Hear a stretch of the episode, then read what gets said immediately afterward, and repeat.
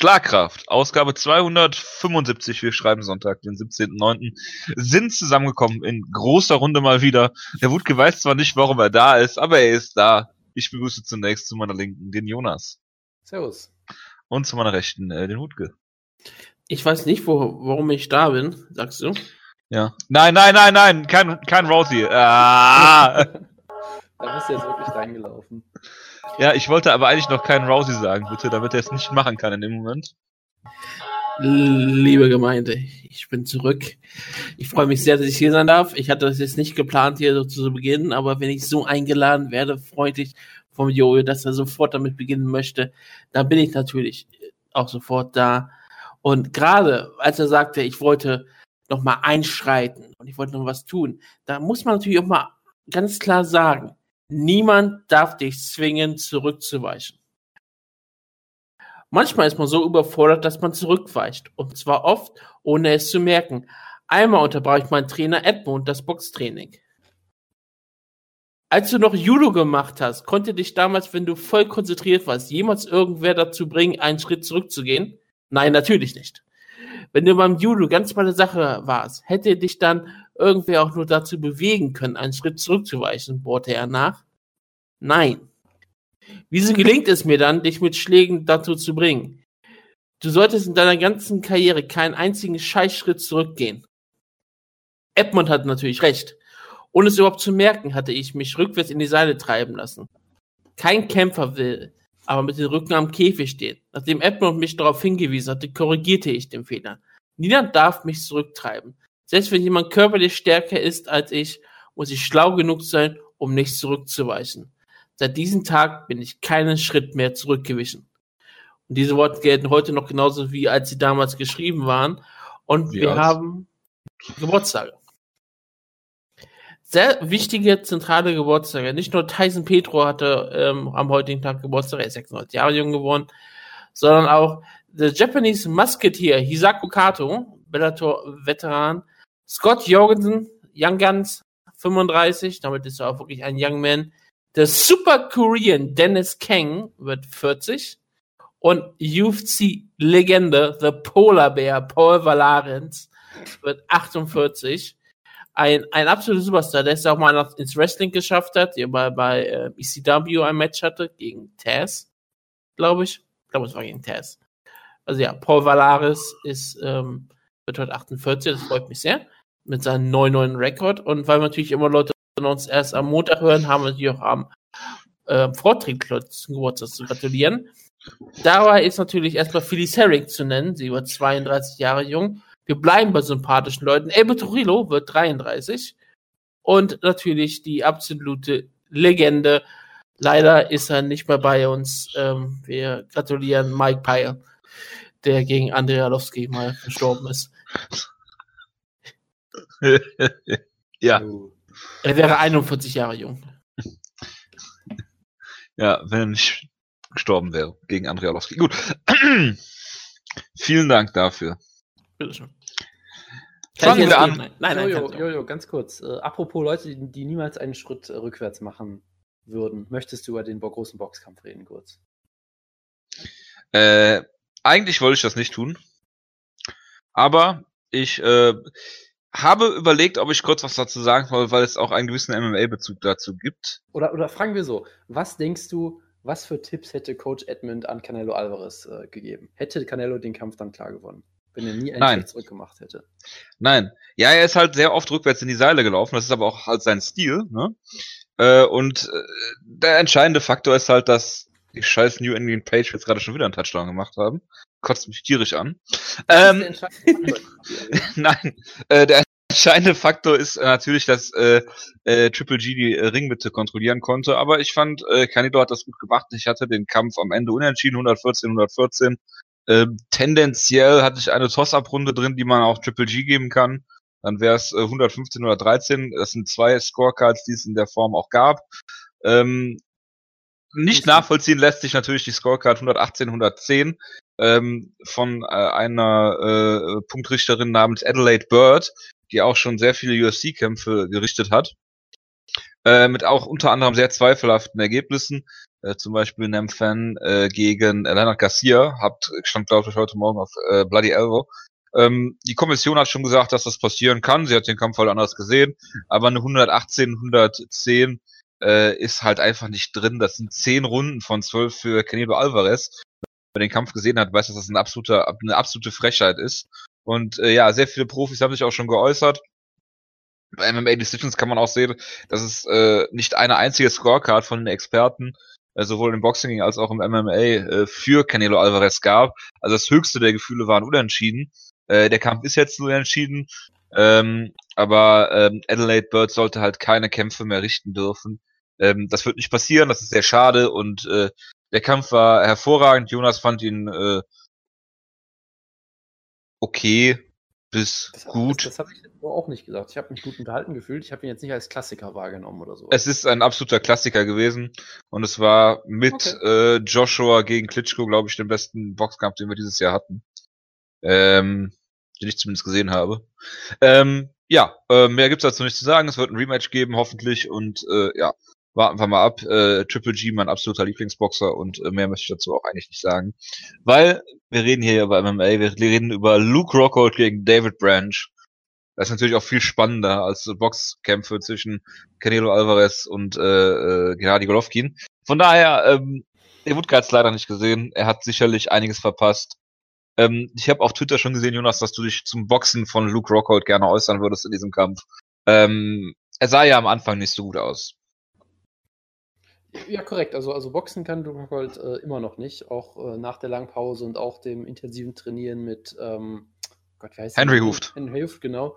Es äh, sah eigentlich genauso aus wie eh und je, vielleicht sogar noch irgendwie, vielleicht sogar noch ein Stück schlechter, keine Ahnung. Ähm, und hat sich halt von Dave Branch ziemlich outboxen lassen. Das war schon so ein bisschen, ein bisschen schockierend. Gerade diese eine Kombination, wo Dave Branch irgendwie zehn Schläge am Stück landet, als Rockhold irgendwie in den Käfig stolpert und fast ausgenockt wird oder so. Ähm, das war dann schon ein bisschen bedenkenswert, weil ich meine, Dave Branch ist ein guter Kämpfer, klar. Aber wenn Dave Branch gegen jemanden wie ein meisterhafter Boxer aussieht, dann äh, ist das, glaube ich, ein Problem. Sagen wir es mal so. Ähm, das heißt, da hat sich Rockhold nicht wirklich mit Ruhm bekleckert. Ähm, ich fand auch, er hat seine, Kicks nicht wirklich gut einsetzen können. Also ich habe halt gedacht, dass er in der Boxdistanz Probleme kriegen könnte, aber es halt mit seinen guten Kicks schafft, Dave Branch einfach auf Distanz zu halten. Das hat überhaupt nicht geklappt. Äh, und Dave Branch ist einfach irgendwie gefühlt, wann immer er in den Clinch wollte, ist er da reingekommen. Das Problem ist halt, wenn du gegen Rockhold kämpfst, da fang, fangen deine Probleme eigentlich erst so wirklich an. Ja, also Rockhold hat in der ersten Runde Takedown geholt mit ein paar Sekunden Zeit noch übrig, da konnte er nichts mehr machen. Ähm, aber als, ich meine, als er in der zweiten Runde diesen Takedown geholt hat, war der Kampf halt einfach vorbei. Ja? Ich meine, er ist in der Side gelandet, war, glaube ich, eine Sekunde nach dem Takedown in der Mount. Und äh, ich sage weiterhin, dass er das gefährlichste äh, Top-Game im Middleweight hat und eines der gefährlichsten im ganzen Sport. Sobald du Rockhold dich, dich mountet, kannst du den Kampf einfach fast schon abwinken. Und es hat dann ja auch gefühlte 20 Sekunden gedauert bis zum Finish, was halt unfassbar war. Also wie der halt die, die Position halten kann, Druck aufbauen kann und dann dich mit Ground and Pound abfertigen kann, das ist schon extrem beeindruckend. Und in der Position ist er weiterhin einer der gefährlichsten Kämpfer der Division. Bis dahin sah er, naja, durchwachsen aus, sagen wir mal. Und die, die Befürchtungen, die viele Leute haben über seine Striking Defense, sein Kinn, was auch immer, äh, wurden hier jetzt auch nicht unbedingt ausgeräumt, sagen wir es vielleicht mal so. Er sah, er sah, er sah schlecht aus. Das muss man, das muss man so ganz klar sagen. Und ich habe mir, also ich, ich habe mir gedacht, dass er schlecht aussehen würde. Äh, im, Im Sinne von, er wird an den Käfig gedrückt für, weiß ich nicht, eine Runde. Da kann äh, äh, Branch die Distanz schießen, das was er halt immer macht. Wie Dominic Cruz schon sagt, den Kampf hässlich machen. Ähm, das hat er geschafft, aber dass er, wie du schon gesagt hast, diese diese zehn Schlag Combo anbringen kann, wo Rockhold schon äh, auch äh, ja angeschlagen war, ne, das lässt sich das lässt sich nicht wegdiskutieren. Und wenn ähm, Dave Branch einen Finishing Instinkt hätte, wie zum Beispiel Achtung Uriah Hall, dann ähm, Oder Michael fucking Bisping. oder Mike Perry Ja, Michael Nein. Bisping findet Kämpfe, das ist richtig, wie zum Beispiel, ähm, diesen einen Kampf gegen Luke Rockhold und sonst Dennis Kang, wo du ihn gerade erwähnt hast, ja. Nein. Super Korean. Ja, genau. Super Korean Canadian. Äh, nein, ähm, Spaß beiseite. Also das war ähm, äh, Ringrost, äh, hat natürlich Dominic Cruz gesagt, ist alles nur mental. Ähm, aber äh, wie der Jonas schon gesagt hat, das ist eigentlich nichts Neues, dass er, dass er in dieser Boxdistanz nicht gut aussieht. Äh, und er hat ihn wirklich nicht von sich weghalten können. Diese Bodykicks hat er ein, zwei gezeigt. Selbst der erste Takedown, den er hatte, konnte äh, Branch wieder aufstehen. Das hat mich auch schon sehr gewundert. Und äh, ja, dass David Branch natürlich nicht auf einer Stufe ist mit, mit Luke Rockhold, sollte auch klar sein. Aber ähm, dafür, dafür hat er, hat Rockhold hier äh, relativ wenig gemacht und äh, nicht gerade überzeugend äh, gewonnen. Äh, das finde ich, wie gesagt, äh, wenn er wenn er dann äh, Top Top Control hat, dann ist halt äh, äh, kein Kraut gegen ihn gewachsen sozusagen. Es war ja auch ein Tap Out sogar bei Punches und äh, von daher das finde ich an sich die letzten 20 Sekunden vom vom Takedown oder die die letzte der letzte Teil der zweiten Runde ähm, absolut großartig. Alles andere davor ähm, sollte Luke Rockhold sich nochmal Gedanken machen, ob er da nicht äh, ja äh, anders kämpfen sollte. Er hat dann nochmal GSP angesprochen und ihm gesagt, dass er doch von seinem Titelshot zurücktreten soll, bla bla. Also ich finde, die Promo war furchtbar. Ich finde Luke Rockhold als Typen auch unglaublich furchtbar. Und äh, von daher, naja, er ist ein großartiger Kämpfer, ohne jeden Zweifel. Aber ähm, ja, er hat das gemacht, was er tun musste, und äh, aber auch nicht mehr und nicht weniger. Ja, Gut. Ich habe den Kampf nicht gesehen, deswegen habe ich eine Frage also. an euch beide. Hätte dieser Luke Rockhold das Rematch gegen Michael Bisping gewonnen? Das, das ist schwer zu sagen. Also, ich meine, er, er, wurde halt hier hart getroffen, aber fairerweise muss man auch sagen, er hat die Schläge soweit okay, dann, nachdem er so ein bisschen, er wurde angeklingelt, aber er war dann danach auch okay. Er war jetzt nicht irgendwie minutenlang auf wackeligen Beinen oder sowas. Und es ist halt immer so ein Ding, wenn Michael Bisping ihn so hart trifft, dann kann er ihn ausnocken. Letztendlich genauso gut kann Rockhold ihn vielleicht dann doch irgendwie in den Clinch nehmen und zu Boden ziehen oder so. Es ist halt schwierig, weil Rockhold hat halt auch nicht diesen Stil, dass er einfach Bisping sofort zu Boden reißen kann oder ähnliches, weil er halt nicht der, der, er ist halt eher defensiver Ringer eigentlich und braucht halt irgendwie eine, eine Gelegenheit, Knockdown, einen Clinch hier oder sowas. Und das ist halt dann schon. Und Bisping ist auch schnell wieder oben, das muss man wirklich genau. sagen. Ne? Bisping also hat mit so das beste Scrambling, was es so genau. in, genau, in der Middleweight Division gibt. Da muss man immer so. Ein, ein schwierigeres Matchup, was, als, als man eigentlich vielleicht denken würde, muss man, glaube ich, im Nachhinein vielleicht auch sagen. Äh, Gerade halt auch, weil die, diese Schwächen von Rockhold halt lange, glaube ich, man übersehen hat, weil er es halt geschafft hat, äh, Leute mit seinen Bodykicks komplett äh, abzufertigen. Ich meine, er hat Bisping damals auch zu Boden geschlagen und fast ausgenockt. Er hat solche Leute wie Kostas Philippou, den, den stolzen Zyprioten, komplett zerstört. Ja, ja. Auf jeden und ähm, hat, hat da, sah da immer richtig gut aus. Hat Jacare auch im Stand besiegt, damals in einem, in einem durchaus engen Kampf, fairerweise muss man dazu sagen. Aber ich glaube, das Ding ist halt jetzt, ist das, das, das Playbook, die Strategie ist jetzt bekannt und jetzt versucht das halt jeder. Weil ich glaube, man kann über Dave Branch einige Sachen sagen. Er ist sicherlich ein solider und guter Kämpfer. Man, man kann aber, glaube ich, nicht über ihn sagen, dass er normalerweise wie, eine, wie die sprichwörtliche Dampflok rauskommt und versucht, Leute auszunocken. Das ist, glaube ich, nicht unbedingt der Stil von Dave Branch. Und ich hatte schon das Gefühl, dass er hier deutlich aggressiver kämpft als normal. Auf jeden Fall. Auf jeden Fall versucht, die Distanz zu schließen und Rockhold halt auszunocken im Prinzip. Und ich sag mal so, wenn, wenn Dave Branch das erkennen kann und sagen kann, ah, das ist meine beste Chance, ist sofort in, aus der Kickdistanz da raus, weil da ist er gefährlich und sofort in diese Boxdistanz in, ins Pocket zu kommen und äh, hart äh, zu schwingen. Ja, wenn Dave Branch auf die Idee kommt, das können andere Leute auch machen. Und ich glaube, da könnte halt Rockhold äh, große Probleme kriegen, weil ich glaube, jetzt äh, werden das alle versuchen, so zu replizieren.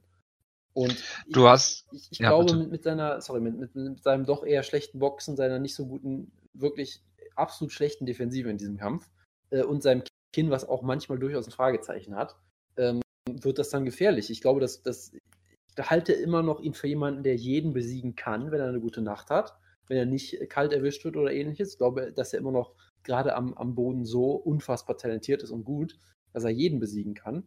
Aber äh, er kann auch gegen jeden Topkämpfer damit verlieren. Michael Bisping per K.O. verlieren. Er, ja, äh, ja, das ist halt, wenn er an diesen Schwächen nicht arbeitet und ich habe jetzt in diesen anderthalb fast Jahren, fast anderthalb Jahren null Verbesserungen gesehen, wenn wir ehrlich sind, ähm, dann wird es schwierig. Also ich, da, dann, dann glaube ich nicht, dass er nochmal Champion wird. Äh, Gerade auch, weil Michael Bisping nicht lang genug Champion bleiben wird, um dritten Kampf gegen Rockhold äh, zu sehen, hoffe, glaube ich. Aber ähm, ja, es, es, wird schwierig für ihn, glaube ich. Du hast ja darüber geredet, dass er diese Box, äh, Box-Distanz-Probleme hat. Ich glaube aber auch, wir reden ja nicht um die Psyche der Kämpfer, aber man muss auch ganz klar sagen, ich glaube auch, dass er einer der Kämpfer ist, die du mental, ich will nicht sagen brechen, aber schon unter Druck setzen kannst, wie das Branch gemacht hat. Ne? Der ist wirklich rausgekommen, hat gesagt, äh, ja, ich balls to the walls, so nach dem Motto, ich drücke dich nicht an den Käfig, sondern ich setze dich im Striking unter Druck und das hat halt auch bei, bei Dave Branch funktioniert. Du hast gesehen, im Kampf gegen Whiteman, die erste Runde hat Whiteman klar gewonnen mit seinem Boxen, in der zweiten Runde ist Rockhold zurückgekommen, hat die Kickbox-Distanz wiederhergestellt, dann, dann hat er, dann sah er natürlich wunderbar aus. In der dritten Runde, bis Whiteman diesen kapitalen Fehler gemacht hat, äh, äh, war Whiteman auch wieder am Drücker. Das heißt, ähm, ich finde auch, wie schon gesagt, dass er da auch mental irgendwie äh, nicht so auf der Höhe ist, wie das sein sollte. Bisping unterschätzt, ganz klar auch in meinen Augen. Ähm, und ja, also, ich glaube, also du kommst, du kommst, sorry, du kommst relativ schnell unter Luke Rockholds Haut, dass du da ihn halt verunsichern kannst. Äh, und der dich vielleicht nicht ernst nimmt oder, oder dies und das. Und ähm, von ja, daher, also, er hat, er bringt physisch alles mit, glaube ich, was du, was du so haben kannst. Aber er, er hat noch, noch Lücken, wie du schon gesagt hast. Er kann gegen jeden gewinnen, es wird niemanden wundern. Er kann aber auch gegen den einen oder anderen vor Probleme gestellt werden, was einen halt wundert. Genau, was ich noch sagen wollte, ist, ähm, ich weiß gar nicht, ob du, ob du ihn da so mental äh, brechen kannst oder sowas, oder ob der einfach, einfach, ich glaube, Luke Rockhold ist ein sehr arroganter Kerl einfach. Ich finde ihn ja. auch nicht sympathisch. Äh, dass, dass er Bisping unterschätzt hat, ist, glaube ich, vollkommen klar. Ich hatte so ein bisschen das Gefühl, dass es hier vielleicht das Gleiche ist. Ähm, und gut, ich habe den Whiteman-Kampf ein bisschen anders in Erinnerung als, als du, glaube ich. Das ist ja auch egal. Ähm, aber von daher, ich, ich, ich, weiß halt nicht. Ich, ich finde halt schon, dass er sich dann im Kampf selber gut erholt hat davon. Er ist, er ist ja ruhig geblieben, sage ich mal. Es hat sich nicht komplett verunsichern lassen, hat das Ding dann zu Ende relativ sicher dann nach Hause geholt. Also so weit würde ich vielleicht gar nicht gehen. Ich glaube, dass er vielleicht teilweise einfach selbst sein größter Feind ist in solchen Situationen. Und vielleicht einfach Kämpfe nicht, nicht ernst nimmt oder vielleicht auch, ich weiß nicht, vielleicht hat er auch einfach die falschen Lektionen aus dem Bisping-Kampf gelernt, statt daraus War das Mut seine ja, klar, also das meine ich halt. Das ist vielleicht weniger, dass er gebrochen wird, sondern weniger, dass er irgendwie das nicht ganz vielleicht mit der falschen Mentalität rangeht. Ich könnte mir jetzt sehr gut vorstellen, dass er auch, dass er. Sorry, was? Bin ich äh, gerade schlecht zu hören? Ja. Okay, dann mach du mal weiter. Dann noch. Egal. Ich finde, wir haben auch schon sehr lange darüber geredet jetzt. Da Wutke eh stumm ist und nicht redet, äh, machen ich wir einfach mal. Nix, ich hatte nichts Großes beizutragen. Hast sagen. du denn, hattest du dann jetzt, äh, hast du es dann verstehen können? Ja. Okay, gut. Dann äh, machen wir einfach mal weiter und äh, äh, ich wollte noch kurz sagen, Rockhold hat GSP gesagt, er soll den äh, Titelshot abgeben, was er natürlich nicht tun. Der hat auch gesagt, dass GSP seinen, wenn er den Titel gewinnen sollte, nicht verteidigen wird. Ähm, da bin ich mit ihm fast sogar einer Meinung. Äh, es würde mich nicht wundern, wenn, wenn äh, GSP den Titel gewinnt und dann äh, ins Welterweight runtergeht und den Titel vakantiert. Ähm, ich weiß nicht, ob ich Rockhold gegen äh, Bisping vorne hätte. Wenn er sich konzentriert, natürlich, von den Fähigkeiten auf jeden Fall. Gegen GSP ist er natürlich, wäre er natürlich der deutlich größere Kämpfer. Ähm, aber GSP ist auch einer der besten Gameplanner, die du haben kannst. Ähm, ich würde den Kampf gegen Michael Bisping abwarten, wenn er dann wirklich den, den Kampf gewinnen sollte. Ähm, muss man gucken, äh, was man dann macht. Es gibt auch immer noch ähm, Robert Whittaker, den man gerne vergisst, der ist Interim-Champ. Ähm, man hat ein paar Contender im, im Middleweight jetzt und dann äh, mit dem letzten Sieg von Whiteman auch noch, der jetzt wieder da ist äh, gegen Gestel, muss man mal schauen, äh, was man dann macht im Middleweight. Alle Kämpfe so gegeneinander äh, versprechen eigentlich gute Unterhaltung. Ja, auf jeden Fall. Gut, dann äh, Mike Perry hat ein Short Notice Replacement relativ brutal ausgenockt. Müssen wir nicht drüber reden. Anthony Smith hat ähm, Hector Lombard brutal ausgenockt, äh, auch hervorragend. Ähm, dann haben wir Gregor Gillespie gegen Jason Gonzalez. Äh, Fight of the Year Candidate hat ähm, Dominic Cruz gesagt, Jonas. Ähm, ich glaube, Dominic Cruz war vielleicht ein bisschen betrunken. Ähm, es war, ich, ich, weiß nicht, hast du den Kampf. Warte mal, warte mal, du bist, hast wirklich einfach Mike Perry übersprungen? Selbstverständlich. Weißt du, du, weißt du, weißt, du, du, guck, äh, weißt du, du guckst nix, hast auf nix Bock, aber willst, ja, willst aber über Mike Perry reden. Nein, ich, Entschuldigung, nein, nein, Entschuldigung. Ja, das falsche äh, also, ich bin überrascht, dass sie, dass sie ihn übersprungen hat, weil ich dachte, das ist so ein Thema, worüber Jonas gerne spricht, weil er hasst Mike Perry so sehr. Ja, eben, warum soll ich denn drüber reden? Er hat halt ein Late Replacement besiegt und hat ihn halt ausgenockt, weil das ist halt das, was er macht. Und was soll ich dazu sonst noch Ah, okay, okay. Du ignorierst immer die Leute, die du hast. Ich persönlich rede über die, weil sie sagen, okay, das ist ein Unterschied. Der Hype das übergehst du. Ah ja, okay, gut. Hector Lombard war mal ein Hype-Kämpfer von mir? Bestimmt. Wann Hector noch einer von denen, der gehypt hat, weil sein Gummer so stark war? Oder nicht, war ja Jorge Santiago. nach Jonas, Bellator. Bellator-Champion war er, nicht Son Goku. Es war auch, äh, wie heißt das, Jorge Santiago? Ja, Du du der war den Goku-Champ, das Du stimmt. bringst gerade alles durcheinander, das ist hervorragend. Ja, Santiago und Hector Lombard, also bitte. Ach, die Woche gibt's bitte. Kennst du einen, kennst du alle. Genau. Sind nicht beides Kubaner? Also, Gregor Gillespie gegen Jason Gonzalez Jonas. Fight of the Year Candidate laut Dominic Cruz. Du bist anderer Meinung. Würde ich jetzt so nicht äh, äh, d'accord gehen, weil der Kampf ging keine fünf Runden, das ist schon mal das Wichtigste.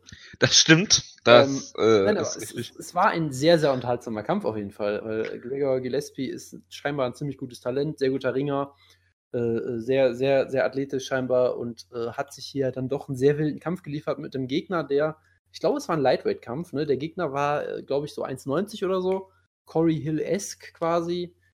Ähm, unfassbar groß, was natürlich auch gewisse Probleme für dich äh, bereitet, dass er einfach mal quasi von der anderen Seite des Oktagons Kicks zeigen kann oder sowas. Und äh, da wurde Jonas halt- übertreibt nicht. Nein, äh, überhaupt nicht. Da da wurde halt Gillespie ein paar Mal von Highkicks und ähnliches erwischt, hat dann, sag ich mal, wildes äh, Slugfest. Ja, genau so sah der Kampf aus, genau. Da gab es dann halt ein relativ wildes Slugfest. Gillespie hat immer wieder sehr schnelle Takedowns geholt, ihn on top kontrolliert und in der zweiten Runde gefinisht. Es war bis dahin ein sehr, sehr unterhaltsamer äh, Actionkampf. Hat sehr viel Spaß gemacht und ich habe jetzt Gillespie auf jeden Fall so im Hinterkopf als jemanden, den ich mal, Oh Gott, was hast du denn gegen den Typen? den ich, den ich noch nicht hypen werde, aber der auf jeden Fall ein sehr interessanter Kämpfer ist. Es Und war eine wüste Kneipenschlägerei, die einfach nichts aussagt, in meinen Augen. Aber gut. Ja, gut. Ja, es war eine wüste Kneipenschlägerei mit Takedowns. So, ja, gut. Wenn, wenn Dominik Cruz sagt Fight of the Year und äh, Jojo sagt Kneipenschlägerei, dann äh, sind wir, denke ich, alle sicher, äh, auf wessen Seite man eher sein kann in diesem Fall. Und Jo ist ein Kneipenterrorist, der kennt sich damit aus. Ja, auf jeden Fall. Gut, machen wir weiter mit Kamaru Usman gegen äh, Sergio Moraes. Und äh, da haben wir Und Letzte Touchdown von den Woche- Patriots? ja, Touchdown von den Patriots, es wurde eine Flagge geworfen, sie ist declined worden und das war gegen die Defense, ich krieg die Krise hier.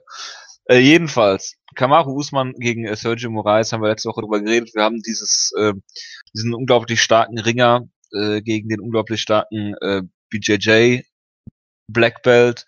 Und äh, da muss man sagen, kann natürlich eigentlich nur ein äh, Striking-Duell rauskommen. Jonas hat letzte Woche schon gesagt, man muss jetzt mal abwarten, wie sehr Usman äh, hier das Striking lernt nach und nach. Und äh, wenn man eins gegen ihn sagen, äh, über ihn sagen kann, ist, dass er absolut natürliche Power besitzt. Äh, er hat Moraes äh, einmal schon zu Boden geschlagen am Anfang des Kampfes und dann äh, das zweite Mal ist er in die andere Richtung gefloppt sogar. Äh, er musste dann noch nachsetzen, einen Schlag, was eigentlich nicht mehr hätte sein müssen. Ähm, ich weiß, wer war der Ref? Mögliata, glaube ich. Äh, er hätte das direkt eigentlich ab, abwinken sollen, weil er sich in die andere Richtung gedreht hat, sogar am Boden. Ein sehr brutaler Knockout und Kamaru Usman musst du jetzt einen Top, Top 10 Gegner geben. Äh, der hat eine sehr lange Winstreak, ich glaube, äh, wenn nicht sogar die längste im Welterweight aktuell. Und äh, ja, von daher äh, gib ihm einen Kampf äh, gegen einen Top 10 Kämpfer und äh, er ist sehr unterhaltsam. Er hat diesen wunderbaren Ringer-Hintergrund, er hat diese Power und er kann jeden Gegner durch dieses äh, Skillset vor Probleme setzen. Und äh, ja, warten wir mal ab. Das war eigentlich das, was ich so erwarten konnte von äh, Usman. Genau, und ich meine, die, die große Frage war halt so ein bisschen, ob er Takedowns holt, hat, hat er nicht gemacht. Und dann war halt die Frage, ob sein Striking auch so funktioniert, weil er halt bisher vor allem natürlich Erfolg hatte, weil Leute die Takedowns immer wieder abwehren müssen und dann halt von den Schlägen überrascht werden. Das hat hier gut funktioniert. Er wurde durchaus ein paar Mal auch getroffen von relativ wilden Schwingern ähm, ähm, von Moraes, aber das kann ja durchaus passieren. Der Knockout war natürlich sehr spektakulär und Moraes hat quasi bewusstlos eine Vorwärtsrolle gemacht. Das sah schon sehr, sehr brutal aus. Und das war natürlich sehr schön. Und danach auch die schöne Promo. Ich weiß nicht, Jojo, hast du die Promo gesehen? Natürlich nicht. Dann wüsstest du nämlich jetzt, das Welterweight, das Weltlergewicht, wie Wutke immer so schön sagen würde, hat jetzt vor allem eins, nämlich ein Problem. Das ist jetzt die, die Catchphrase von Kamaru Usman, dass er ein Problem ist für alle anderen. Das hat er ungefähr zehnmal wiederholt. Es wird sicherlich eine schöne Catch Catchphrase und hat im Prinzip die ganze Division herausgefordert und dann noch gesagt, hey, ähm, wenn ich jetzt einen, einen Mann speziell herausfordern will, dann nehme ich halt Rafael dos Anjos, was natürlich für ihn sehr clever ist, weil das wäre ein sofortiger Title Eliminator. Ähm, ich glaube nicht, dass sie den Kampf bucken, weil ich halt, wie gesagt, das Anime fast schon eigentlich für einen Title-Shot vorsehen würde. Direkt vielleicht. Äh, aber auf jeden Fall hat er sich hier bewiesen. Er verdient auf jeden Fall jetzt einen Top-Gegner und mit einem weiteren Sieg kann man ihm auf jeden Fall einen Title-Shot geben, würde ich sagen. Das war sehr beeindruckend hier. Hast du den Heavyweight-Kampf gesehen? Ähm, natürlich nicht, nein. Justin Ledet, Lede, wie auch immer, hat die drittlängste äh, Winstreak im Heavyweight nach äh, Biocic und Ngannou mit drei. Das sagt auf jeden Fall alles. Ich habe den Kampf durchgespult, es war schrecklich. Das überrascht mich zutiefst. Olivier Aubin äh, äh, Mercier hat Tony Martin, den äh, Radrennfahrer, besiegt. Daniel Spitz hat. Ja, Tony Martin hat ja schon gesagt, dass es schwierig wird mit einem weiteren Weltmeistertitel, weil wenn er sich sowieso schon auf Mixed Martial Arts vorbereiten muss, ähm, dann kann ich das zustimmen. Das ist Da schon. wacht, da, da, da wacht, da wacht Rutger auf einmal auf, wenn überhaupt Ich habe wieder ein bisschen gekitzelt damit. Äh, ja, Daniel Spitz hat äh, Anthony Hamilton besiegt. Ich habe es nicht gesehen, Jonas. Es war ein schneller K.O. Das ist wunderbar. Ich habe nicht gesehen. Auf besonderen Wunsch vom Carsten müssen wir natürlich über Uriah Hall, Christoph Jotko reden. Und Uriah Hall ist ein Phänomen, weil er hat zwei Siege gegen äh, zwei Top Ten Kämpfer, also Gegard Musasi und äh, Christoph Jotko jetzt gefeiert, äh, in denen er bis auf jeweils drei Sekunden vom Kampf komplett deklassiert worden ist eigentlich. Ähm, Jotko hat ihn in der ersten Runde am Käfig gestellt, brutal eingedeckt, immer wieder mit Uppercuts gearbeitet. Wunderschön, äh, Uriah Hall war stehen K.O. am Anfang. Ähm, Jotko hat nachgesetzt in der zweiten Runde auch, hatte zwischenzeitlich die Mount, hat die dann verloren, weil er viel zu hoch war. Und ähm, ja, Uriah Hall hat einen Schlag gelandet und dann war Jotko K.O. Ja. Und das ist, das ist sehr faszinierend irgendwie. Ähm, eigentlich fast genauso wie dieser Musasi-Kampf. ne? Der eine wurde im Stehen geführt, der andere äh, am Boden größtenteils, aber ja, du kannst Uriah Hall gegen jeden stellen in der Middleweight Division. Entweder er verliert eine langweilige Decision oder er wird deklassiert und knockt jemanden dann brutal aus. Ja, es ist halt die, die wortwörtlichste Wundertüte, die man sich vorstellen kann. Ja, und wenn er diesen Kampf verloren hätte, wäre er 0 und 4 in den letzten Kämpfen. Muss natürlich auch sagen, er hat gegen Whittaker, Brunson und Musasi gekämpft. Ähm, das sind alles, äh, sind alles natürlich Leute über seinem Niveau. Aber dass er Jotko jetzt hier besiegt, äh, ist auch äh, irgendwie merkwürdig, gerade wenn man den Kampfverlauf sieht. Und ja, Uriah Hall ist immer noch äh, da. Wird auch die nächsten drei Kämpfe wahrscheinlich wieder verlieren. Aber pff. Aber er wird halt immer wieder so einen Klopper rauspacken, damit die Hoffnung immer weiter am Leben bleibt. Ja, damit wieder irgendwelche, irgendwelche Fanboys äh, sagen können, Uriah Hall ist der nächste Anderson Silva. Immer noch. Gut. Und Gilbert Burns hat Jason Sago besiegt, äh, der Vollständigkeit halber. Gut. Dann. Kommen wir zur News-Ecke. Es ist nicht viel passiert diese Woche.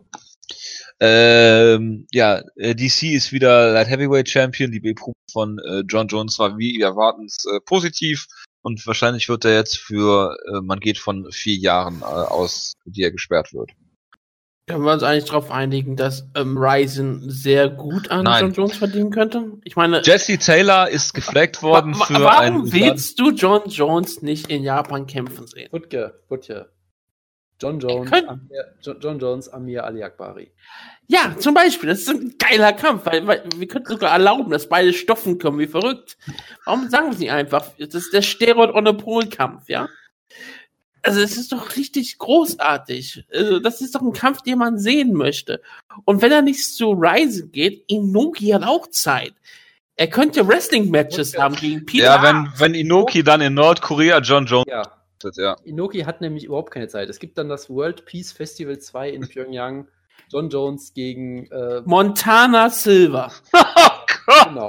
Genau, genau so sieht's aus. Das, so machen wir das. Und dann gibt's wirklich endlich Weltfrieden. Dann äh, werden, werden sich die, äh, wird sich das nordkoreanische Volk denken, Moment mal, was, was, was passiert hier eigentlich gerade? Wir müssen hier irgendwas überdenken und dann äh, bricht alles zusammen. Dann äh, kommt die große Revolution, ja. Genau. Äh, gibt es nordkoreanische MMA-Kämpfer? Äh, Bestimmt Was? heimliche. In so, irgendwelchen es Gefängnissen. könnte sein, dass, dass es äh, Flüchtlinge gibt, die dann in den Süden gehen und dann denken, hey, Road FC klingt lustig, aber es ist mir jetzt nichts bekannt. Ich meine, es gibt Nee, ich meine generell, ob es da überhaupt äh, eine Szene gibt oder, oder Kämpfer Äh, oder wie auch immer. das Land ist dafür bekannt, dass man nicht so viel darüber erfährt, aber ich würde eher vermuten nicht. Andererseits hätte ich auch nicht gedacht, dass es UFC Iran gibt. Und das gibt es auch, von daher, man weiß es ja nicht so genau. Ja, und es gibt Amir Al-Akbari. Der ist sicherlich auch ein UFC Iran-Veteran. Ich meine, der könnte, aus ihm könnte auch einer der größten Mixed Martial Arts Kämpfer aller Zeiten werden. Das Talent dazu hat er. JT Money ist für äh, ein äh, ist durch einen Drogentest gefallen, ist gefleckt worden für eine äh, potenzielle USADA Violation und er hat gesagt, äh, es werden alle die Wahrheit erfahren. Jo, Er ist vielleicht sogar auch befleckt worden, anders als jo. John Jones. Ganz kurz. Ich habe jetzt natürlich gegoogelt und wenn du North Korea MMA googelst, was, was kriegst du als zweiten Hit? MMA Fighters from, from North Korea, eine Liste von Topology natürlich. Natürlich. Und Wer ist denn die Nummer es- 1 in Nordkorea? Der gibt Mongolian es- Wolf. Pass auf, auf dieser Seite gibt es tatsächlich einen einzigen Kämpfer, Ja. nämlich äh, Chung Il Park mit einem Rekord von 0 und 4. Also, wenn ich nach Nordkorea gehen würde und da kämpfen, wäre ich mindestens Nummer 2 bei Topology. Ja, vielleicht solltest du dich mal tun, dann wärst du uns da. Die Frage ist, ob ich ein Star in Nordkorea sein will. Im MMA. Also, äh, warum denn nicht? Es ist auch nur ein Volk. Und sie brauchen ihre Stars. Ich glaube, es liegt weniger an dem Volk. Egal. Ähm, ja, Mighty Mouse ist nicht bezahlt worden für seinen UFC 215 äh, Kampf, der ausgefallen ist.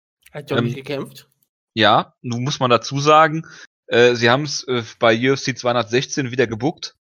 Äh, von daher würde ich aus UFC-Sicht jetzt auch nicht einsehen, ihn unbedingt zweimal zu bezahlen. Ist natürlich ärgerlich für äh, alle Beteiligten. Äh, Donald Cerrone hat natürlich wieder geglänzt damit, dass er Ray Borg völlig unter den Bus geworfen hat und gesagt, dass sein Teamkollege hätte kämpfen sollen. Jonas, da bist du sicherlich begeistert von diesen Aussagen. Es scheint ja keine schwere Sache gewesen zu sein, äh, wenn er jetzt wieder kämpfen kann in einem Monat. Von daher ist man da, denke ich mal, mit einem blauen Auge davon gekommen. Und Borg hat trotzdem noch seinen Titelshot behalten, obwohl er dann verletzt war oder was auch immer Probleme hatte. Ähm, von daher äh, ist das, denke ich, auch mal okay, dass man äh, Mighty Mouse nicht bezahlt hat, wenn man ihn dann für den Kampf in einem Monat bezahlt. Ja, es ist, ist immer so ein bisschen tricky, weil äh, ich sag mal, es gab halt diesen, diesen, diesen Standard, es zu machen früher. Und du siehst halt schon relativ deutlich, dass äh, die neue UFC das einfach abschaffen möchte. Man kann natürlich sagen, dass es diesmal eine, so eine Sonder Sonderfall ist, weil der Kampf nur verschoben wurde oder so. Das, das mag sein. Aber da gibt es ja, glaube ich, durchaus auch andere Fälle, wo dann die UFC schon gesagt hat, wir bezahlen dich nicht oder ähnliches und wir geben dir auch kein Showmoney und so. Was sie halt früher, glaube ich, mehr oder weniger immer gemacht haben. Also ist, man könnte schon sagen, dass da vielleicht so ein gewisser Paradigmenwechsel kommt, der sicherlich nicht unbedingt zu begrüßen ist. Äh, andererseits, wenn man jetzt sagen möchte, dass das jetzt ein Sonderfall ist, wo die, die Lage ein bisschen anders ist, kann man sicherlich drüber diskutieren. Ja. Wie gesagt, also wenn er, äh, ich meine, die Sache ist ärgerlich. Ich denke auch nicht, dass er ohne Kohle nach Hause gegangen ist. Äh, und wenn es nur Spesen waren und ein Aufenthalt in, wo auch immer, Las Vegas. Nee, wo war der Kampf? Der war nicht in Las Vegas. Äh, ja, keine Ahnung. Ist ja auch egal, wie dem auch sei. Ähm, ich denke mal, das ist in Ordnung, so wie man es jetzt geregelt hat. Was die Zukunft bringt, weiß man natürlich nicht.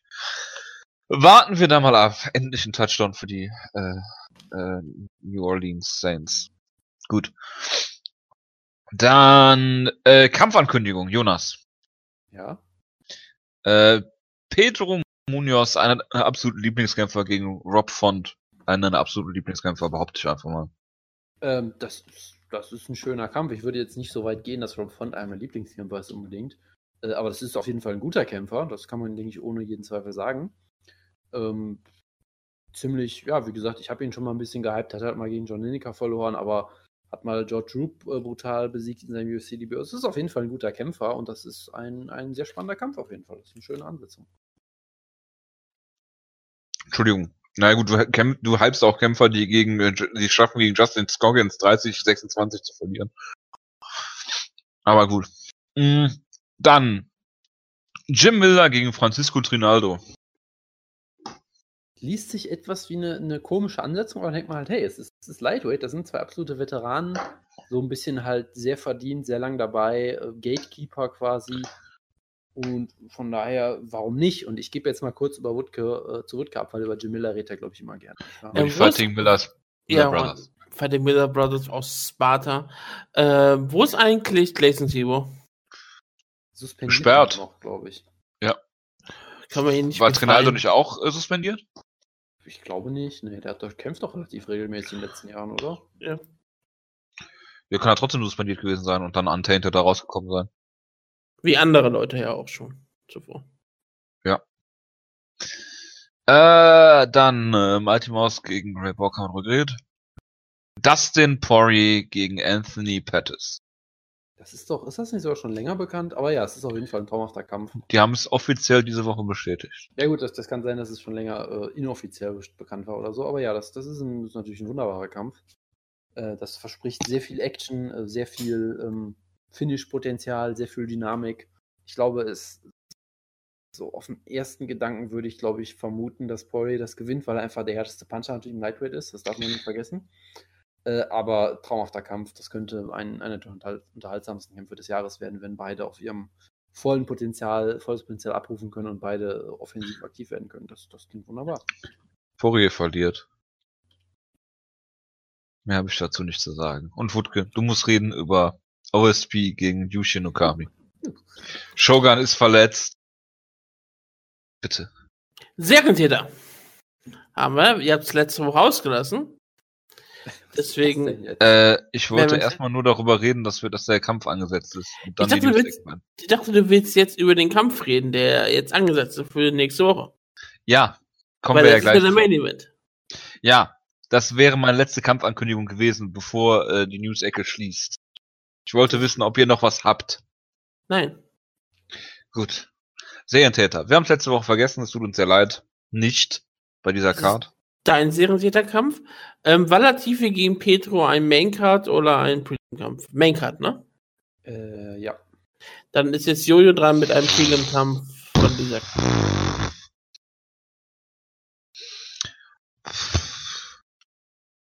Aber das sind schreckliche Prelim-Kämpfe, ne? Ist Hiroto Ishihara auf den Prelims? Nein. Ah. Es, die Prelim-Kämpfe sind äh, Nakamura gegen Uno, Formiga gegen Sasaki, Kondo gegen John, Anzai gegen Jumö, Luke Jumö und Abe gegen Lim. Also Ich sage Formiga gegen Sasaki, Jonas. Ja, Aber da reden wir gleich erst drüber. wunderbar. Bitte, Wutke. OSP gegen Yushin The Thunder Okami. Ich habe ihn noch nie The Thunder genannt. Ich nannte ihn immer Yushin Thunder Okami. Ja. Der Mann für die sicheren Geldanlagen. Die Nummer eins des amerikanischen Nordostens. Zurück in den, in der UFC. Er wurde vor vermutlich bestimmt sechs Jahren entlassen, oder wann das immer war. Es ist schon Ewigkeiten her, oder? Ja, er hatte aber einen Kampf gegen Anderson Silva, wo der eine oder andere hier in der Runde Okami äh, äh, auf Okami getippt hat. Kann das kann das sein? Ja, Geld mich Also, richtig? also, also nicht nur getippt, sondern auch einen guten Fuffi oder so, glaube ich, ja. Ja, 50 Euro. Gottes Willen. Eieiei. Das war 2011. Also es ist jetzt wirklich schon lange, lange her. Das Gott. sind mindestens 100 Euro jetzt. Sechs, das sind sechs Jahre. Ich habe richtig getippt. Ja, Immerhin Äh, hast du das richtig getippt. Äh, ja, richtig. Er ist jetzt zurück. Er hatte äh, Kämpfe in der Professional Fighters League. Er hatte bei der World Season Fighting gekämpft. In Die gleiche Pancrase. Liga ist. In Pancrase, bei Deep. Ich war nur Ryzen nicht dabei, was sehr schade ist. Er ist immer noch deswegen, er hat sich nie getraut, wirklich bei einer echten japanischen Liga anzutreten. Was, Mhm. glaube ein, ein, ein schwarzer Fleck in seiner Karriere sein wird. Denn er war immer nur in der UFC und das ist eigentlich für einen japanischen Kämpfer ja eigentlich nicht besonders großartig. Das, das, das wie gesagt, das, das ist, das ist tragisch für ihn. Aber naja, er ist zurück in der UFC, kämpft nur gegen Vincent Bru. Wo ich hätte mich vor fünf Jahren bestimmt darüber gefreut, dass die schöne Kame zurück ist. Jetzt ist es mir vollkommen egal. OSP hatte, äh, war das, glaub, war das nicht das erste Opfer von Volker Özdemir in der UFC? Äh, Ja, per Split Ja. Decision. Ja, Ja. siehst du, da war, da hatte er noch sehr viel Zeit gehabt, der Uhrmacher, der Sohn eines Uhrmachers. Jetzt hat er keine Zeit mehr. Gottes Willen. Was für Stelle. da wird der Brady gezeigt. Ist das eine helle Freude. Das, das freut Entschuldigung. ne? Das freut Ja. dich, das ist gut. Ähm, sein, letzter, sein letzter Kampf war auf der Art und Lobe auf ähm, Cup Johnson Card. Er hat da einen gewissen Marcus Ruggiero de Lima submitted. Es ist laut Topology die 15 beste Submission des Jahres bisher. Und Oh Das- plausibel, ja. Von 16 Submissions insgesamt. das, das, deswegen hoffe ich hier auf einen großartigen Kampf, den wir auch alle gerne sehen wollen. Ich finde es auch gut, dass Yushin Okamis letzter Kampf im Welterweight war. Jetzt tritt dann Light Heavyweight an, weil es ist Japan. Und da gibt's halt keine Gewichtsklassen, das spielt Das keine ist Rolle. richtig. Ja, das, das wird der einzige Grund sein. Nicht, dass es irgendwie Und, oder was und das, einzige Grund ist, dass es Japan ist. Ja, es ist Japan. Und einfach weil Uri Sapru irgendwie so ein Kämpfer ist, wo ich sage, immer wenn der mal richtig gut aussah, dann verliert er. Und dann kommt eine richtig schlechte Ni- Niederlagenserie und sich natürlich auf Mauricio Shogun Ruhe vorbereitet hat, sage ich, Yushin Okami gewinnt den Kampf, indem er ähm, Ovin Sapru ausnockt in der ersten Runde mit dem Flying Knee. Das klingt plausibel. Womit wir wieder bei überspezifischen Tipps wären.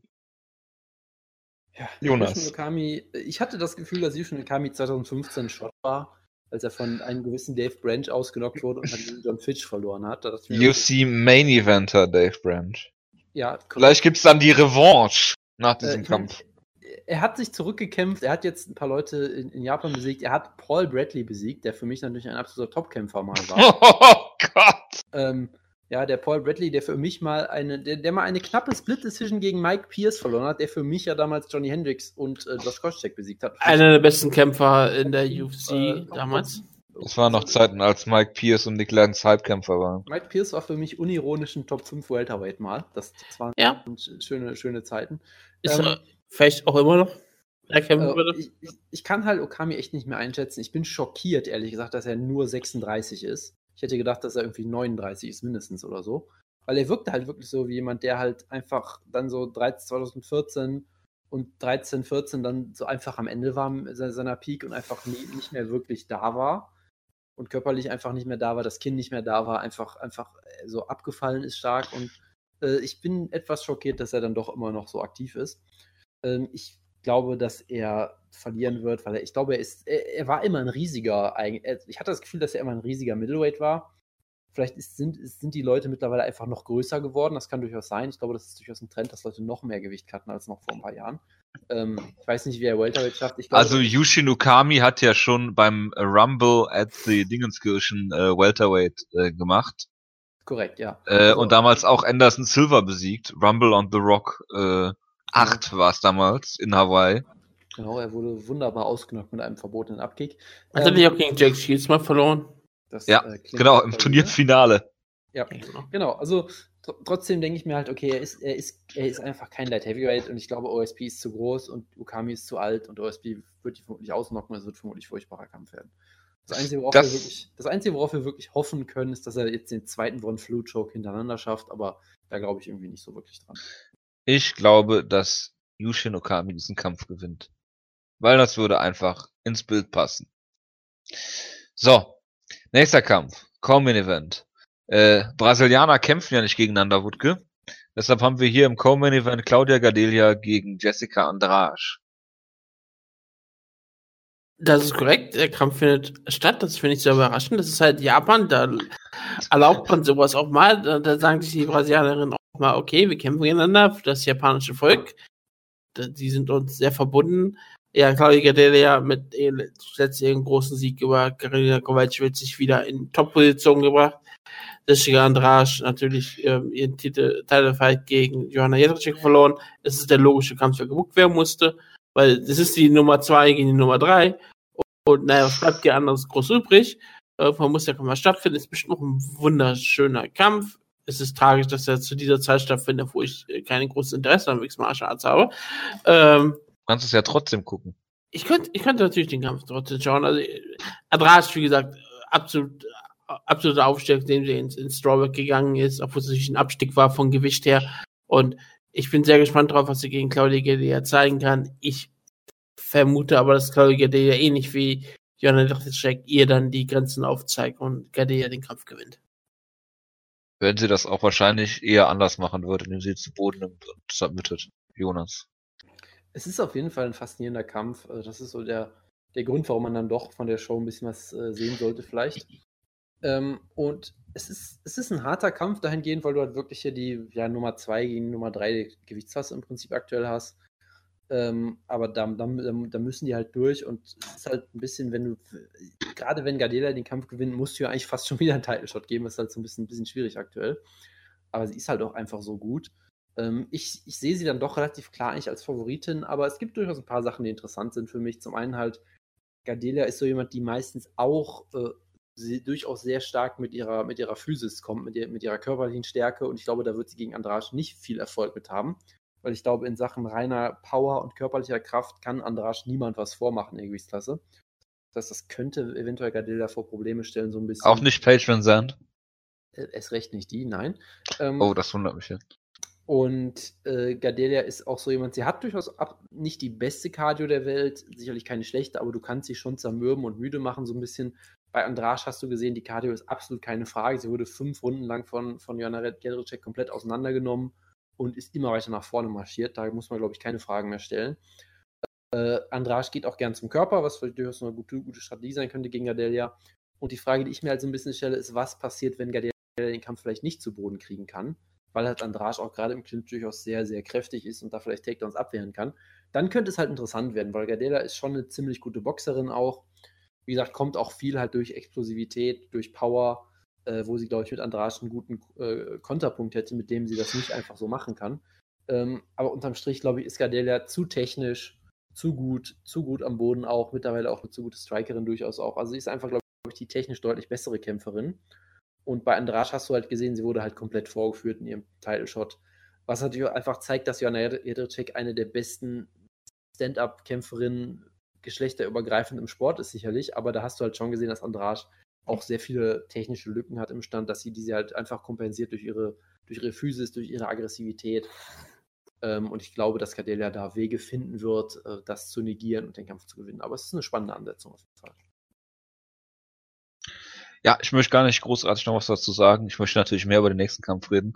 Ähm, also ich denke, nein, ich denke im Ernst, dass Claudia Gardelia hier den Kampf zu Boden nehmen kann äh, und sie dann entweder submitted oder ähm, von oben halt mindestens zwei Runden gewinnt. Äh, Gardelia hat natürlich konditionelle Probleme, das lässt sich nicht von der Hand weisen.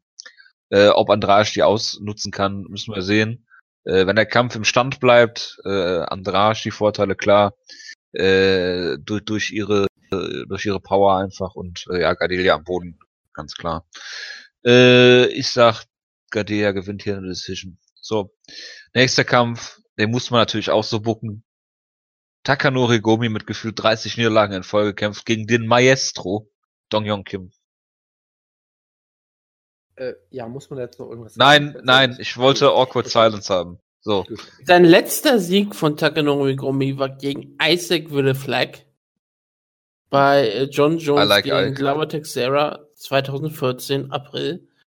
Davor hatte er auch Niederlage, eine Niederlage gegen Diego Sanchez. Davor sein letzter Sieg war gegen Mac Danzig. Wo ist der eigentlich? Ähm, im Retirement? Ist er nicht Fotograf geworden oder sowas? Nee, er hatte vor kurzem einen Kampf gehabt. Ähm, oh, er ist im, aus, äh, im August. Seine Karriere wieder, hat seine Karriere wieder aufgenommen. Ist ja. Bei ja, bei, äh, hat einen Titel gewonnen bei CFL 11 gegen Joe Condon. Bist du mal.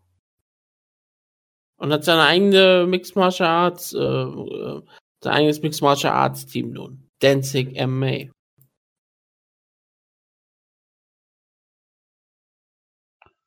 Hört ihr mich? Ja, wir haben nur gerade nichts zu sagen. Okay, gut. Und er äh, ist, er ist scheinbar äh, verheiratet mit einer Deutschen? Wer? Äh, Matt Genzig. Denn seine so. einzige Teamkameradin in den ist, ist Frau Angela Danzig. Sie ist geborene Angela Nicole Thielebein aus Darmstadt. Danzig? Aus Darmstadt. So. Darmstadt, Hesse, Germany. Faszinierend, ja. Hesse, Ihr Nickname ja. ist Mama. Und sie ist ähm, ähm, zwei und drei oder zwei und zwei? Zwei und drei im Mixed Martial Arts. Danke für das McDensig-Update. Ja. Vermute, es ist eine Frau. Es wäre merkwürdig, wenn es seine Schwester wäre. Ja. Laut, laut, ähm, wenn man bei ähm, Topology in die Adresszeile kommt, steht da aber Angela Hancock. Gut, dass wir darüber geredet haben. Hätten wir Jetzt das auch geklärt. Noch ein merkwürdiger Kampf. Auf einmal gibt Gökhan Saki sein MMA-Debüt. Ist es ein MMA-Debüt? Ja, ne? Nein, nein, Nein, er hatte schon mal Mixed Martial Arts Kampf gehabt. Vor zehn Jahren oder so. Vor, ja, gut, okay. aber das-. Kam auch aus dem Nichts auf einmal gegen Henrique da Silva. Sein Mixed Martial Arts Kampf war gegen James Sikic 2004 in Ja, Großbritannien, hat er verloren. Ja, das haben gut, dass wir das geklärt haben nochmal. Ja. Ähm, nee, also du, du, genau, das ist, es ist, kam sehr aus dem Nichts. Ich habe mich sehr lange gefragt, was, was der Sinn dahinter ist, so ein bisschen. Also ich hatte es ja so verstanden, dass Saki seine Kickbox-Karriere so ein bisschen beendet hatte, jetzt dafür nochmal so zurückgekommen ist. Weiß nicht, aber es ist halt eine interessante Entwicklung für mich, weil ich mir halt immer denke, warum verpflichtest du ihn in dem Sinne? Weil er hat halt null Grappling und sonst was Training. Das heißt, du, du kannst. Ja, nicht sechs Monate Sprawl-Training hat er bestimmt gehabt. Und der Ja, wird okay. nicht ganz günstig sein. Ge- Genau, das ist halt das Ding. Er, er kostet, glaub, vermute ich mal, durchaus einiges, aber er ist halt auch jetzt kein Star in dem Sinne. Da, da, ist, viele Leute kennen ihn, klar, es gibt irgendwie Highlight-Videos von ihm mit, mit 10 Millionen Views sicherlich und all sowas auf YouTube, aber weißt du, bezahlt jemand für Gökhan Saki? Bezahlt jemand, kauft sich dafür jemand Fight Pass? Ich, ich weiß es Ja, nicht. Al Al paar Alpecin Oskilic. Alpecin Oskilic. Der kauft sich deswegen Fight Pass. Ja. Okay. Ich vermute sehr stark, vielleicht in Deutschland könntest du mir wirklich ziehen. Ich meine, es gibt sehr viele schon türkische Freunde, die einen türkischen Kämpfer sehen wollen in der UFC. Das ist bestimmt gut zu machen. denn Gökhan Saki ist ein Klar, aber- aber interessanter kaufen Kickboxer. Kaufen Sie dafür wirklich Fight Pass oder gucken Sie Ich, sich ich verstehe, ich verstehe diese Verpflichtung halt. Ich verstehe, ich ver- verstehe diese Verpflichtung halt äh, wirklich nicht. Äh, wenn, wenn sie jetzt gesagt haben, äh, Tyrone Spong, der äh, schon bei World Series of Fighting gekämpft hat und der sie über Jahre schon auf MMA vorbereitet hat, so, so ungefähr. Wenn sie den verpflichtet hätten, wobei das bei ihm ja auch eingeschlafen ist, okay, aber Gökhan Saki, also das äh, ist äh, merkwürdig. kommt halt sehr aus dem Nix so, ne? Und ich bin halt Ja. wirklich auch sehr gespannt. Ich meine, sie haben ihn jetzt gegen Enrique, en, Enrique da Silva gestellt, der, ja, der ist schon im Prinzip ein Brawler. Ich meine, er hat von zwölf Siegen elf per K.O. erzielt, er hat drei Kämpfe am Stück verloren, wurde in seinem letzten Kampf in zwei Sekunden ausgenockt von Ian Kutulaba, glaube ich, Woodkes Halbkämpfer schlechthin, wenn ich das richtig hatte. Ähm, Ja, der, der große Rumäne, ne? Ja. ja, irgendwie sowas, ja. Ähm, also von daher, ich, es, ist, ist im Prinzip ist es der Versuch, ihn einem Gimmie-Kampf zu geben, sicherlich. Äh, und ich denke mir halt so, ja, aber äh, trotzdem, in, Enrique da Silva, ich weiß nicht, ob sie ihm wirklich gesagt haben, hey, du hast drei Kämpfe am Stück verloren, wir geben jetzt diesen Kampf gegen Gökhan Saki.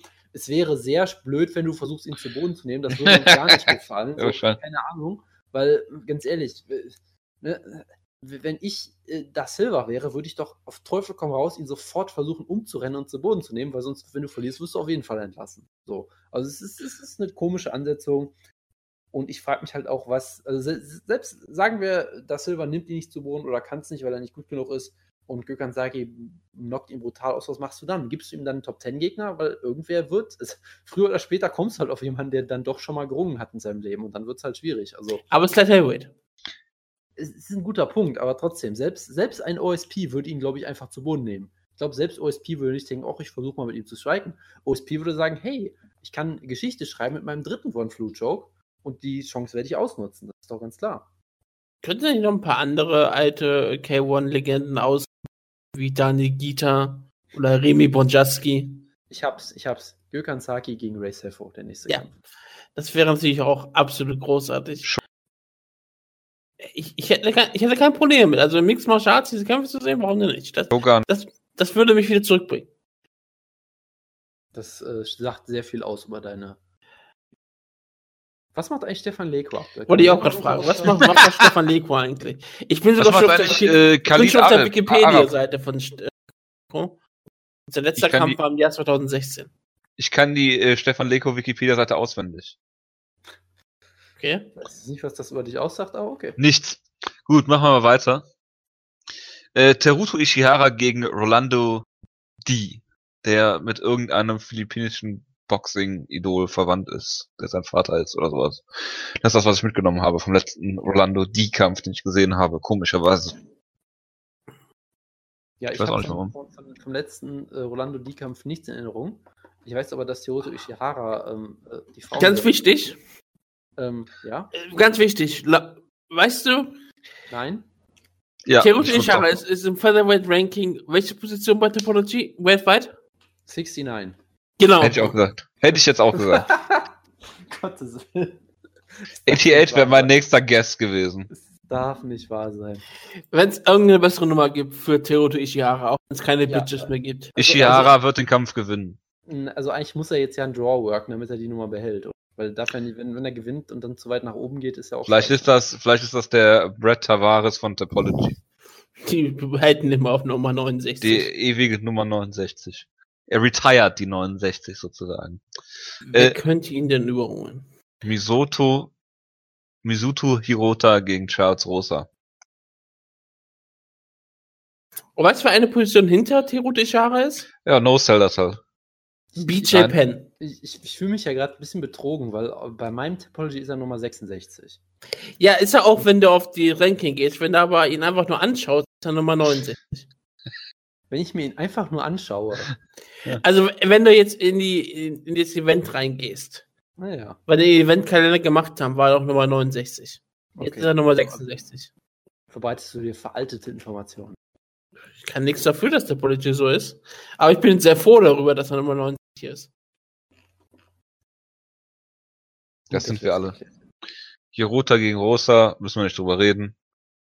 Die Roter gewinnt. Ja, genau. Äh, dann Prelims. Nakamura gegen äh, Morono. Müssen wir darüber reden? Nein, müssen wir nicht. Richtig.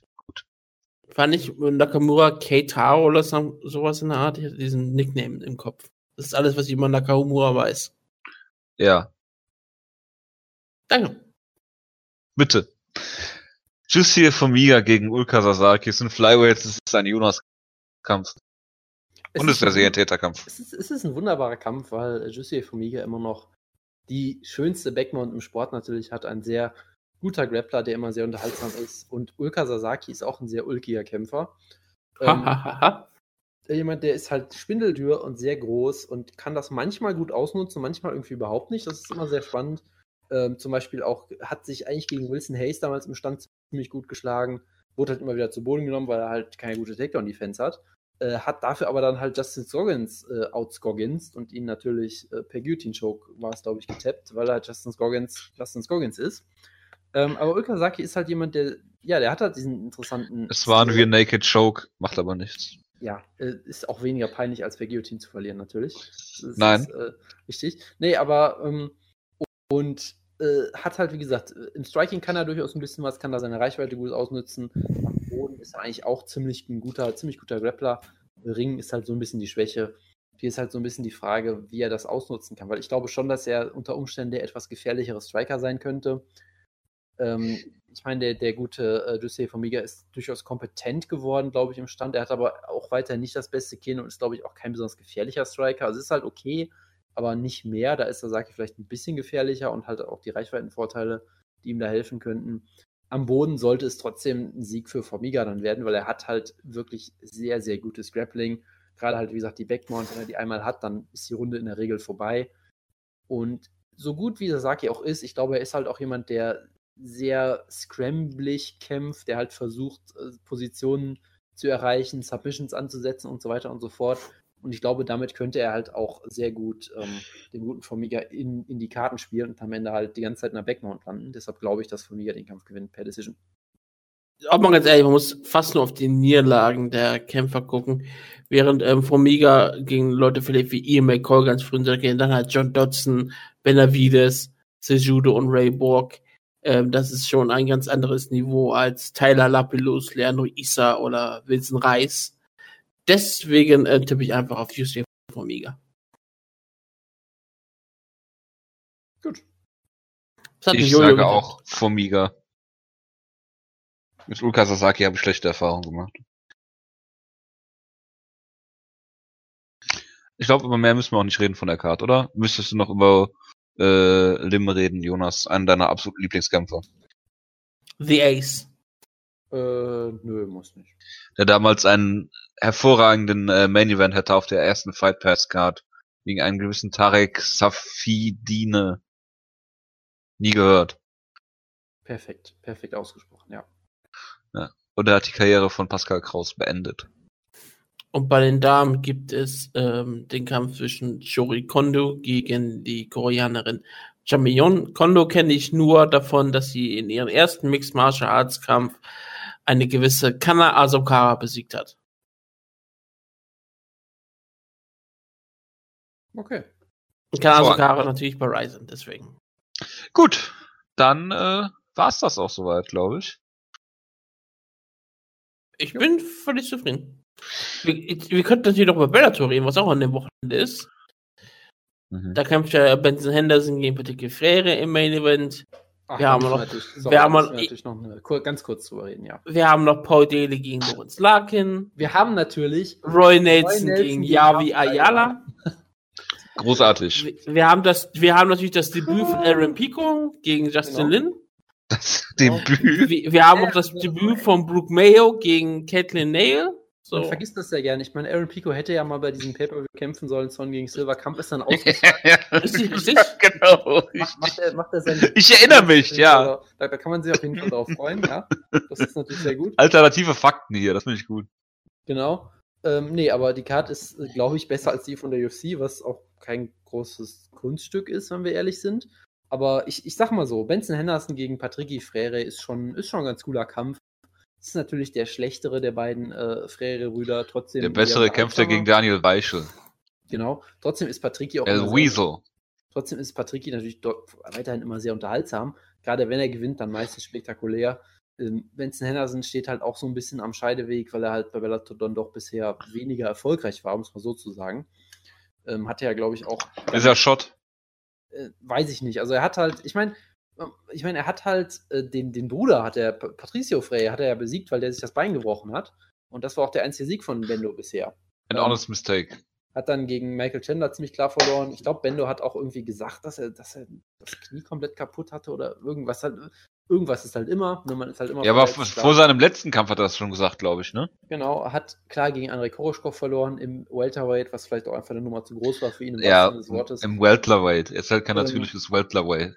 Aber ich, ich finde die Story halt gut, dass jetzt quasi der, der kleine Bruder versucht, seinen großen Bruder zu rächen, den äh, Bendo, sagen wir auch mal, glücklich besiegt hat in dem Kampf, wo er auch bis dahin auch nicht gut aussah. Das ist ein schöner Kampf. Ich glaube schon, dass Benson das hier, äh, Bendo das hier gewinnen wird. Ähm, Paul Daly gegen Lorenz Larkin, das ist natürlich ein Kampf, der, denke ich mal, viel Spaß machen wird. Lorenz Larkin äh, hat zwar klar verloren gegen Douglas Lima, aber trotzdem hat er immer noch ein sehr explosiver, interessanter, spektakulärer Striker der ähm, immer für ein gutes Finish auch gut ist. Und Paul Daly ist halt immer noch, ja, man kann ihn scheiße finden wie Jojo zum Beispiel, aber er, ist immer, immer, es hat immer noch Semtex in den Fäusten, das kann man schon sagen, er haut unfassbar Ja, aber er ist immer noch scheiße. Auch wenn ihm, auch wenn er sicherlich kein Elite-Kämpfer oder sowas ist und das auch noch nie war, er ist immer noch ein gefährlicher Puncher auf jeden Fall, hat eins der, die, vielleicht das, vielleicht das, vielleicht den K.O. des Jahres geholt gegen Brandon Ward direkt schon mit seinem Flying Knee, wo er ihn zurück nach Irland ge geschlagen hat. Ähm, das ist ein schöner Actionkampf. Roy Nelson gegen Javi Ayala klingt absolut furchtbar. Also, Äh, das ist ein Kampf, den man sich ruhig anschauen kann, glaube Javi Eye Candy Ayala. Er hat also- Sergei Karitanov ausgenockt. In letzten Ja. Jahr, wenn ich mich erinnere. Das war ein richtig geiler Knockout. Javi Ayala ist mein Haben wir nicht Javi Ayala mal live kommentiert? Hasskämpfer Nummer eins. Ja, pass auf, das war der Typ, den wir einmal live kommentiert haben, in so einem furchtbaren Ja. Kampf gegen, ich weiß gar nicht mehr gegen wen. Was nicht gegen Eric Prinde? War das nee, es gegen, war, nee, nee war es das war gegen hat er gegen Big Monster gekämpft mal? Ja, er hat, er hat Ja, erst hat er. Monster besiegt und hat Ich dann glaube, das war der Kampf dann, oder? Ich glaube, wir hätten einen anderen Kampf von ihm äh, sogar kommentiert, aber ist ja auch egal. Auf jeden Oh, Fall sie gehen für den vierten. Entschuldigung. hat er, er hat sowohl Eric Prindle als auch Big Monster aus der aus Bellator weniger rausgeschmissen. Damit hat er alles zerstört, was am Bellator Heavyweight jemals gut war. Und dann hat Äh, er noch Richard Hay. dann, hat er, dann hat er auch noch den Paratrooper äh, brutalst ausgenockt in 16 Sekunden. Äh, das klingt absolut furchtbar. Und ja, auf das Debüt von Aaron Pico können wir allerdings sehr gespannt sein. Ähm, ja, ich bin mal gespannt, wie er sich schlägt. ich, ich hoffe einfach, da- dass er auch genug Striking trainiert hat und nicht irgendwie ähm, unvorbereitet darauf ist und dann irgendwie geblockt Die er- Frage ist halt, ob sein Kampfrekord nach so. seinem Debüt 0, 0 und 2 oder 1 und 1 ist. Ich weiß nicht, wovon du redest. Äh, Die Frage ist natürlich nur, weil es ist ja sein Debüt, deshalb äh, wird der, wird der Rekord natürlich nicht zwei Kämpfe drin haben, das ist ja vollkommen klar. Nein, natürlich nicht. Und äh, zu guter Letzt, wir haben natürlich auch noch äh, Goichi Yamauchi, den sie mal sehr gepusht haben. Irgendwie, der ist auch so ein bisschen im Nichts. Den du auch gehypt hast. Das kann durchaus sein. Äh, der zumindest spektakulär ist auf jeden Fall. Er kämpft gegen Adam Piccolotti, der unbesiegt ist, der mir jetzt aber nichts sagt. Äh, aber könnte, könnte unterhaltsam werden. Also ich sag mal so, wenn ihr nur Zeit habt für eine Karte, würde ich in diesem Fall eher auf, auf Bellator äh, tippen. Aber beide Cards sind jetzt auch nicht unbedingt komplett Massi oder sowas in der Art. Genau. Und im Zweifel könnt ihr Sonntag einfach wählen gehen und macht ein Kreuzchen bei nicht der AfD. Das ist äh, auf jeden Fall die offizielle Schlagkraftwahlempfehlung. Ja, wir haben eine Wahlempfehlung, das heißt nicht die AfD. Meine Wahlempfehlung ist, eine äh, Partei zu wählen, die die freiheitlich-demokratische äh, Grundordnung nicht auf den Kopf stellen will. Weil wenn du dein Kreuzchen nicht bei der AfD machst und dafür bei der NPD, ist auch nicht äh, geholfen. Richtig, aber da kommt, die kommen wenigstens nicht rein. Die kommen wenigstens nicht in den Bundestag, das ist richtig. Oder wählt NPD, damit die AfD nicht in den Bundestag kommt. Das wäre großartig. Irgendeine Art und Weise. die Schlagkraft-Wahlempfehlung. Wählt MPD. Ist raus. ich, ich, ich, ich, Das machen wir noch Plakate. Können wir das bitte, können wir das bitte als äh, Showtitel nehmen? Wählt NPD, Ausrufezeichen. ja, ich, ich schreibe auch gerade schon die Notiz. oh nein, bitte nicht. Wählt NPD an. Ähm, Also, ja, genau. Du Stimmt. kannst auch, wenn du, kannst du bestimmt noch pro NRW oder die Rechte wählen, je nachdem, wo es ist gerade. Pro NRW Alles- ist nicht bei der Wahl. Ich Ja. weiß das, weil ich aus der Stadt des Pro NRW Gründers komme, Ah, das ist gut zu wissen. Der auch Ich hier im aus- Stadtrat sitzt. Ich komme aus der. Stadt des ehemaligen ähm, NPD-Vorsitzenden Holger Apfel. ich weiß. Ich denke, du kommst auch aus Da der schließt sich der Kreis. Des, des Salafismus hier. Also von daher. Ich, hat, ich glaube, das liegt an Holger Apfel. Das kann das nicht sein. Das kann ich nicht beurteilen. Ach ja, da schließt sich der Kreis. Was macht Holger Apfel? Ist der eigentlich noch irgendwo auf Mallorca und hat irgendwelche Ja, Hat Kneipen gegen die Wand gefahren? er hat eine halbe Mal gegen die Wand gefahren. Schockierend. Hervorragend. Gut. Ich habe letztens auf dem Plakat gesehen, dass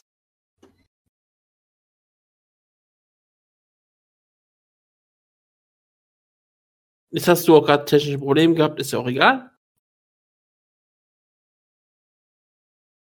Okay, Jojo hat technische Probleme, deswegen verabschiede ich mich jetzt für euch alle. Ich bedanke mich fürs Zuhören und sage euch bis nächste Woche. Ciao, ciao. Mhm. Ciao, ciao.